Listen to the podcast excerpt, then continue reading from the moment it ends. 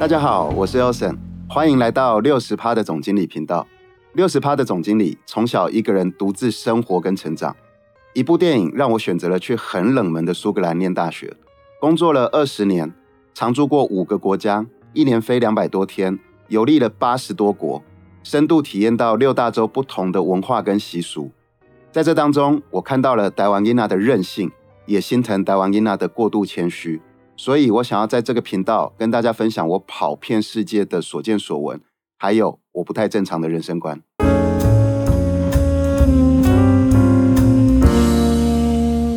大家好，我是 Elson。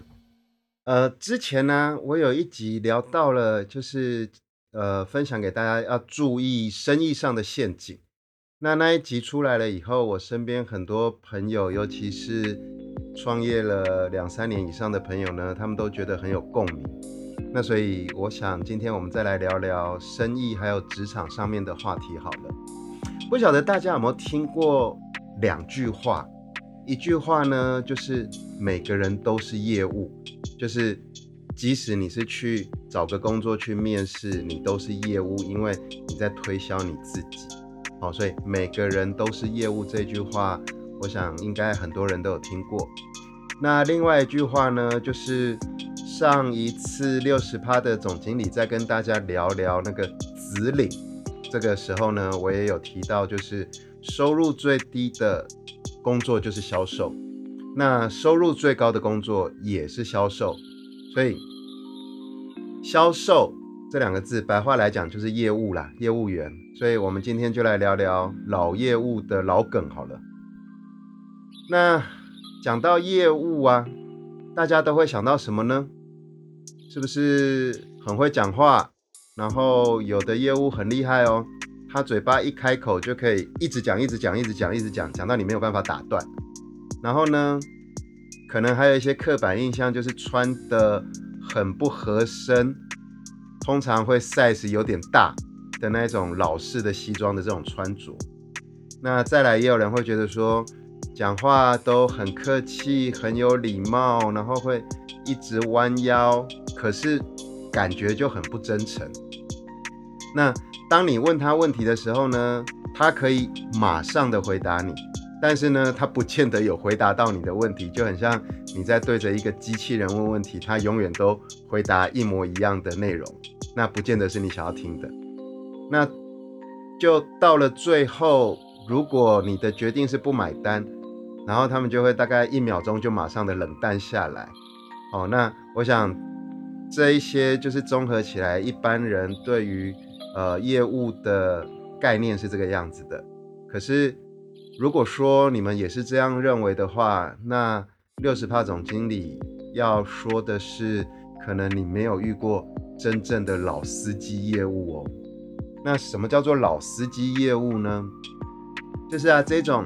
很有经验的老业务呢，他们通常他的外形就不会像刚才讲的那一种，就是很刻板印象的穿的一个尺寸过大的很老式的西装，然后然后用表现我刚才分享的那一些方式，通常呢他们就是穿的很 casual，然后会让你觉得很有亲和力，然后这个人感觉很真诚，那。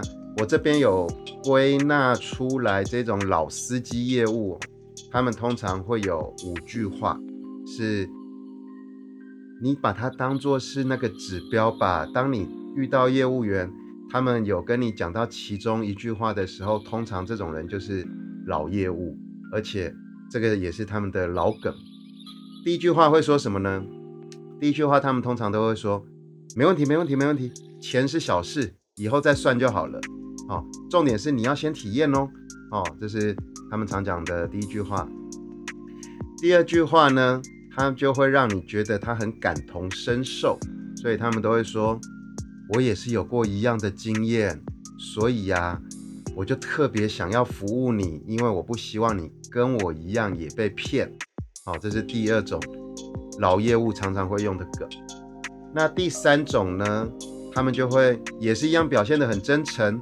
然后呢，就会说，你就当做给我一个机会，让我来服务你吧。好，这是第三句老业务常常会用的梗。那再来，还有第四个，就是他们通常都会说：“我只在意我有没有帮上你的忙，或者是说我都是在帮你，我都是为了你着想。”好，这是第四个老司机业务比较常用的老梗。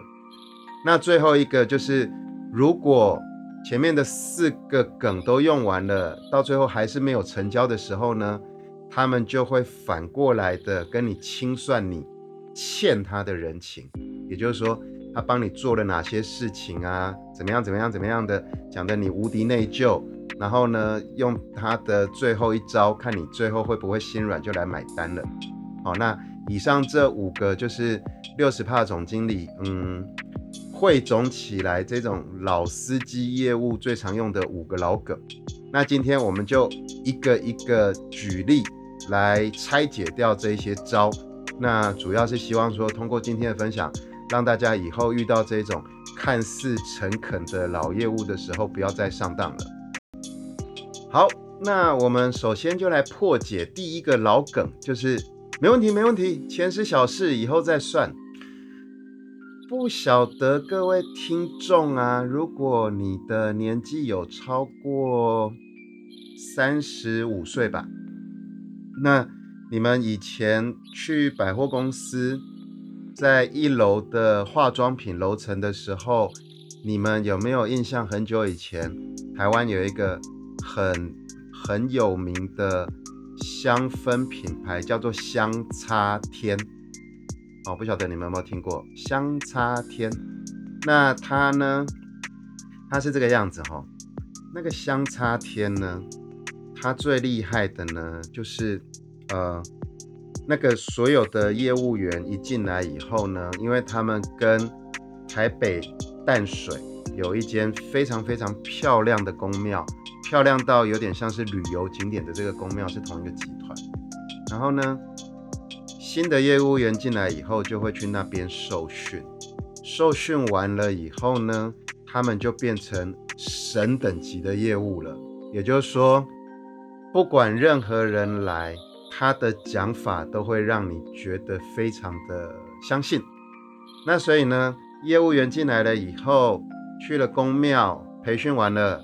然后就回到了百货公司的专柜开始上班。那举一个例子哦，这个业务员回来去百货公司的专柜开始上班以后，今天来了一个客人叫 Right，然后呢，他就看到了 Right 以后呢，他就开始跟 Right 讲讲讲讲讲，讲了以后呢，还跟 Right 说，呃，你接下来呢这两个礼拜你注意哪些部分？然后呢，你今天不要跟我买，你千万不要跟我买，我没有要赚你的钱。我跟你讲的，你要小心，你这两个礼拜注意一下。然后呢，很神奇的是，不管他们怎么讲，听完离开的人，在两个礼拜之内都会觉得有效，都会觉得真的发生了。然后呢，隔了两个礼拜以后，Right 又回到了柜上，然后就说你讲的很准哎。然后这个时候，专柜上面的销售人员就会跟 Right 说，没错，因为啊，你的命当中你缺金、缺木、缺火、缺水、缺土。所以呢，你应该要买这一些系列，我就帮你整理好了。那所以呢，Right 去结账的时候呢，发现这一个系列下来是要四万块钱。好，那他们的的确确是这样哦。在二十年前，我六十趴总经理还在做化妆品的呃专柜化妆品生意的时候呢，那个时候周年庆哦，他们一个小小的柜哦，每一天的营业额都超过五百万哦。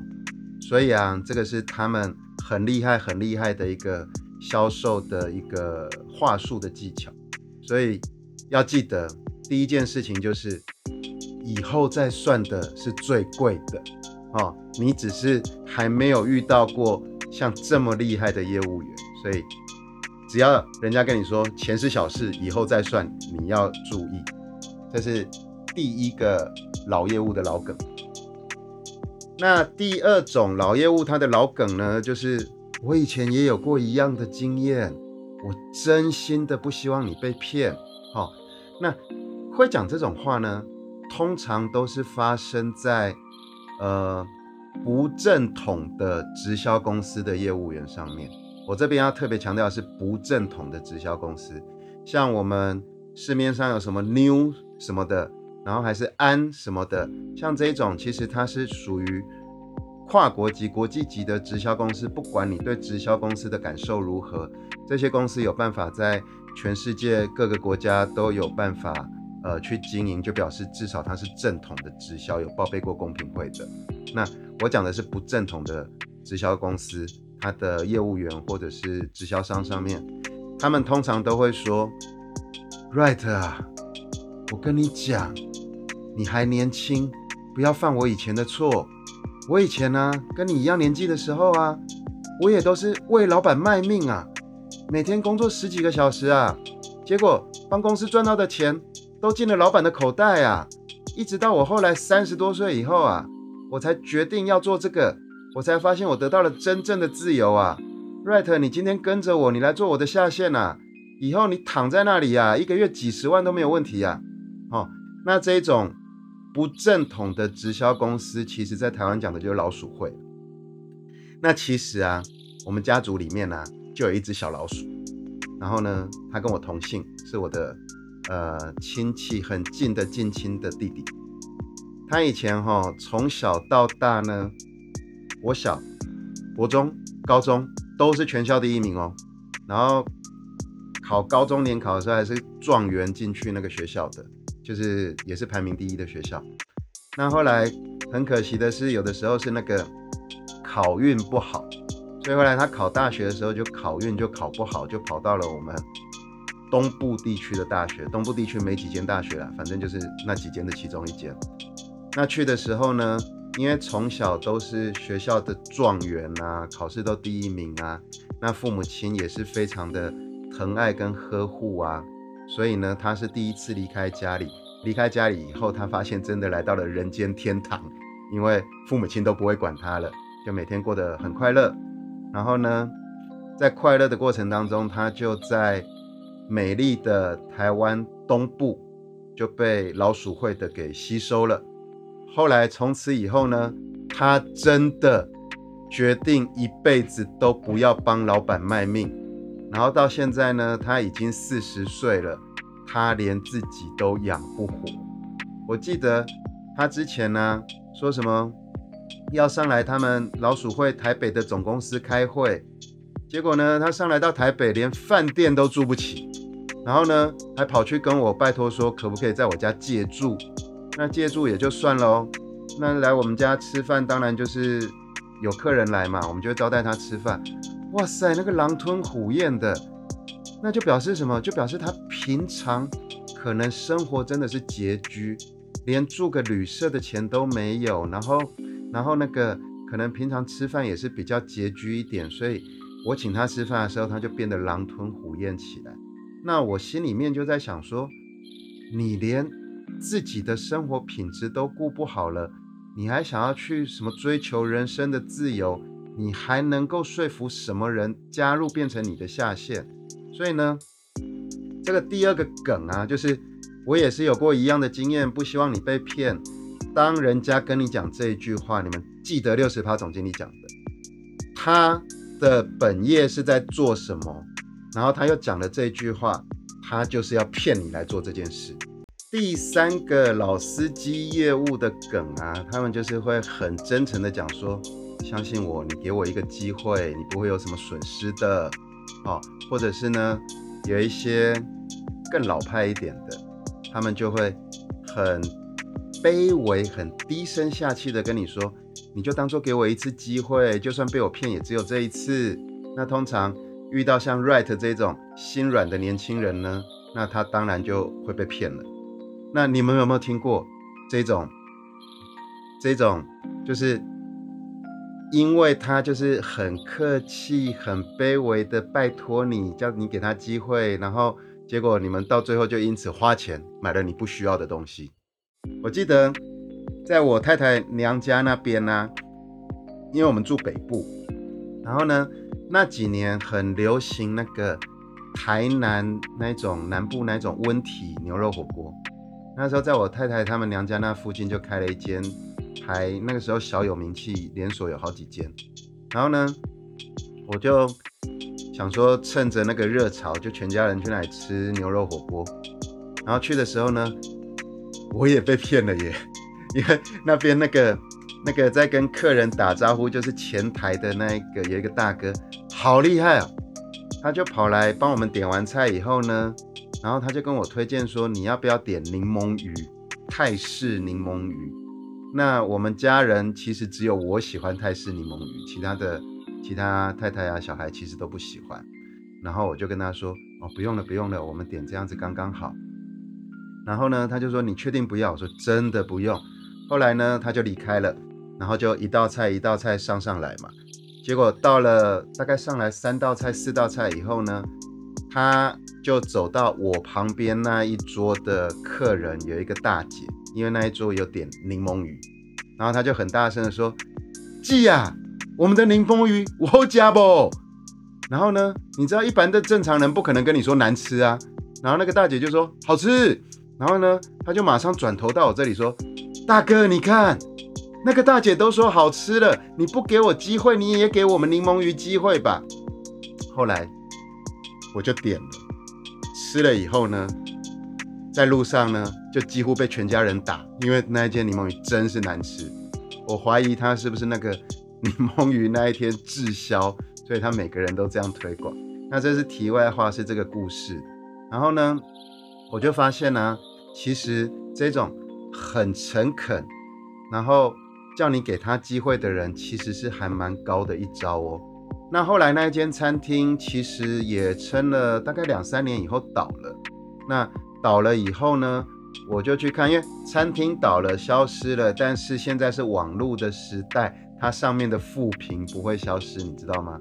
后来呢，我上去看那一间餐厅，它的负评没有消失，但是它的负评没有任何一个负评是讲它的火锅不好吃，它的负评全部都是在讲服务生强迫推销。好，那所以这就很像什么？这就很像那个以前有一个电影叫《无间道》，有没有？就是说给我一个机会，我想当好人。然后《无间道》里面就说，我给你机会，谁来给我机会？啊，所以其实机会啊是自己创造的，应骗来的呢是不会长久的。这是第三个老司机业务常常用的一个梗，就是你就当做给我一个机会。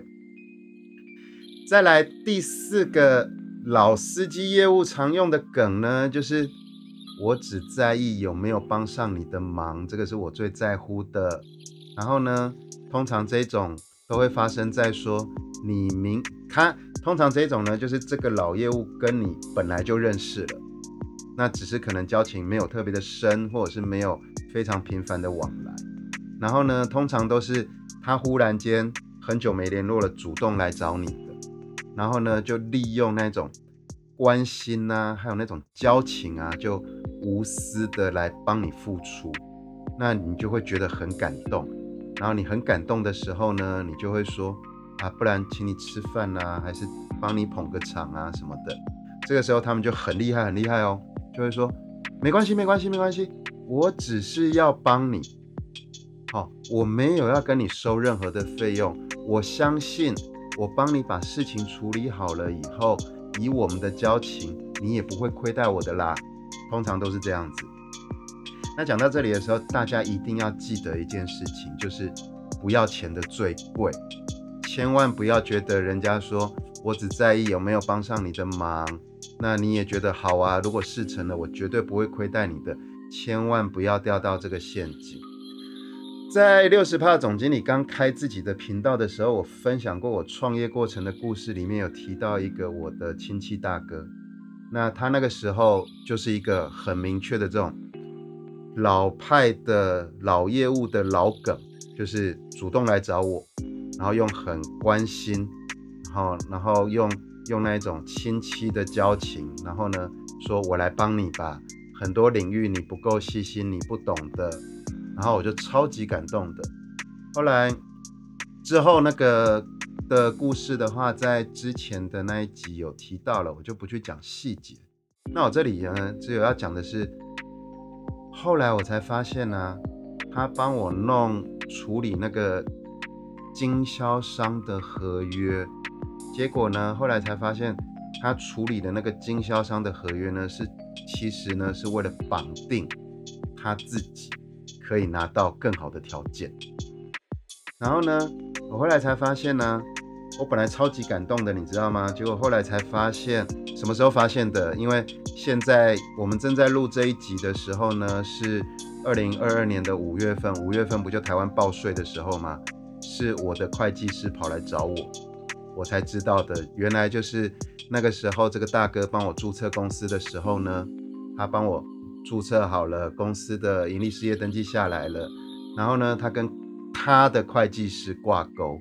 就是他在营业登记上面做了一点手脚，所以呢，其实我就变成每个月要通过他的会计师去缴税，但是呢，他的那个银灯上面的设计，我要多缴一整年所得多四个 percent，然后那个四个 percent 呢，他就从那里 A 走，跟他的会计师对分，好险，我一向都。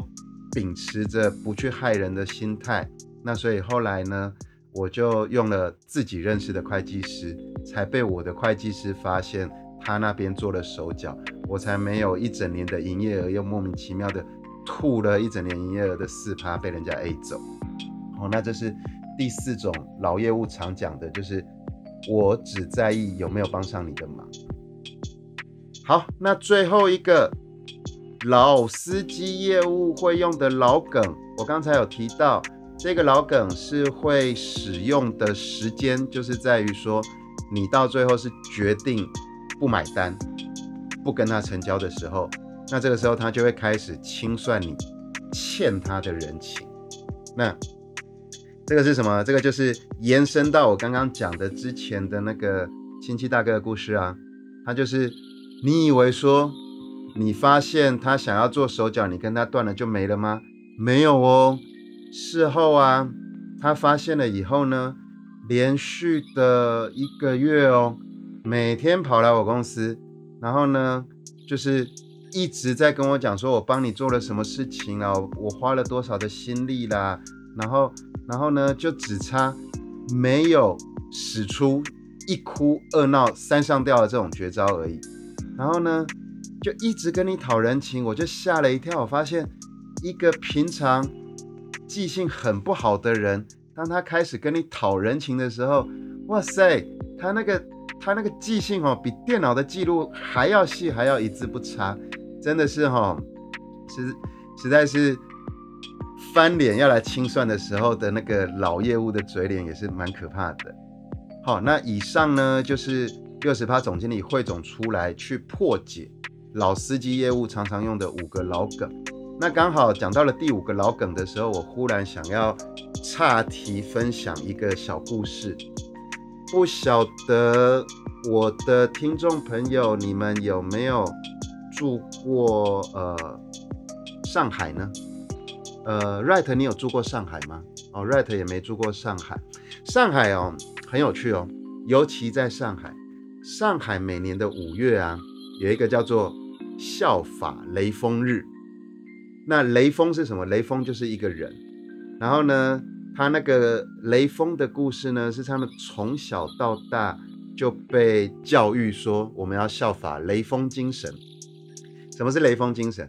他讲雷锋啊，就是军队里面一个小小的一个二兵。然后呢，这个雷锋多么的伟大呢？他就是一辈子默默的帮助人。然后呢，就默默的行善，默默的帮助人。那到了什么时候，大家才知道他一辈子都在帮助人，无私的付出呢？就是在雷锋死了。那为什么雷锋死了以后知道呢？就是死了以后，发现他的日记本，大家把日记本打开来，几乎他每一天都在帮助人，都有记录起来。然后那个时候我住在上海的时候，就我听 local 的同事。在讲我们现在又五月了，我们要来效法雷锋了。我就跟他说，如果他一辈子无条件的帮助人，为什么要写在日记里面？难道是为了老了以后回去跟人家讨人情吗？好，那这个是题外话，我觉得一个很莫名其妙的故事。后来被验证，那个故事是编出来的，只是为了正面的教育用。好，今天的总结，哈。在总结之前，我要用一个呃，有一个我认识一个很厉害、很厉害的紫薇算命的老师，他是在台中。然后呢，他曾经有一次在闲聊当中，因为我们是好朋友，我这个人信任这个部分，但是我没有到迷信。那但是因为我跟那个老师是很好的老朋友了，他就自己忽然间就跟我说：“哎，我看了一下你的命盘哈，然后他说我的命盘里面有一个神明星，就是神明嘛，天神那个 God 那个神神明啊，星是星星啊，不是那个心脏，神明星。他说有神明星，你要好好的把握。我就跟他说怎么样，我会有神助吗？我就讲的有一点有一点不够。”不够庄庄重，这样子跟他开玩笑。他说：“不是，不是，有神明心的人，你如果没有信仰，那也是没有用的。这是第一件事情。第二个是有神明心的人，不是说你会做什么事情都有神助，而是你的命里面如果有神明心的话，你遇到了挫折，事情失败了，通常这种人。”的第一件事情是先反省自己，会反省说我是哪里疏忽了，那我要如何的去改善？他说只有有神明心的人才有。然后呢，因为那时候我比较年轻，而且我做生意比较冲，然后我这个算命老师的朋友他就说你要记得一件事情，Elson，全世界有百分之九十五以上的人，他的命盘里面是没有神明心的，所以。你不要认为你自己遇到了挫折，你会反省，别人就会这样子。别人都是第一件事情遇到了挫折，都是先指责别人。好，那这个是我做今天总结之前，我就用呃我在中部地区那个紫薇老师紫紫薇斗数那个老师的那个好朋友他讲的生命星的例子，好，先来做今天的总结，就是害人之心不可有。防人之心不可无啊！那这种呃老梗，只会用这种老招的业务员呢，六十趴总经理相信他们再过不久就很快的被淘汰了，因为啊现在是资讯发达的时代，想要再利用这五句话的老梗来骗人，应该很容易被破解，你只要谷歌就查出来了。反而我真的要给大家建议的就是。好好的去学习我说的指令的技巧，F A B E 的调理，这样子你想要做呃销售或者是业务的工作的话，才能做得长长久久，而且又得到大家的信任哦。好，我今天的分享就到这里，谢谢大家，拜拜。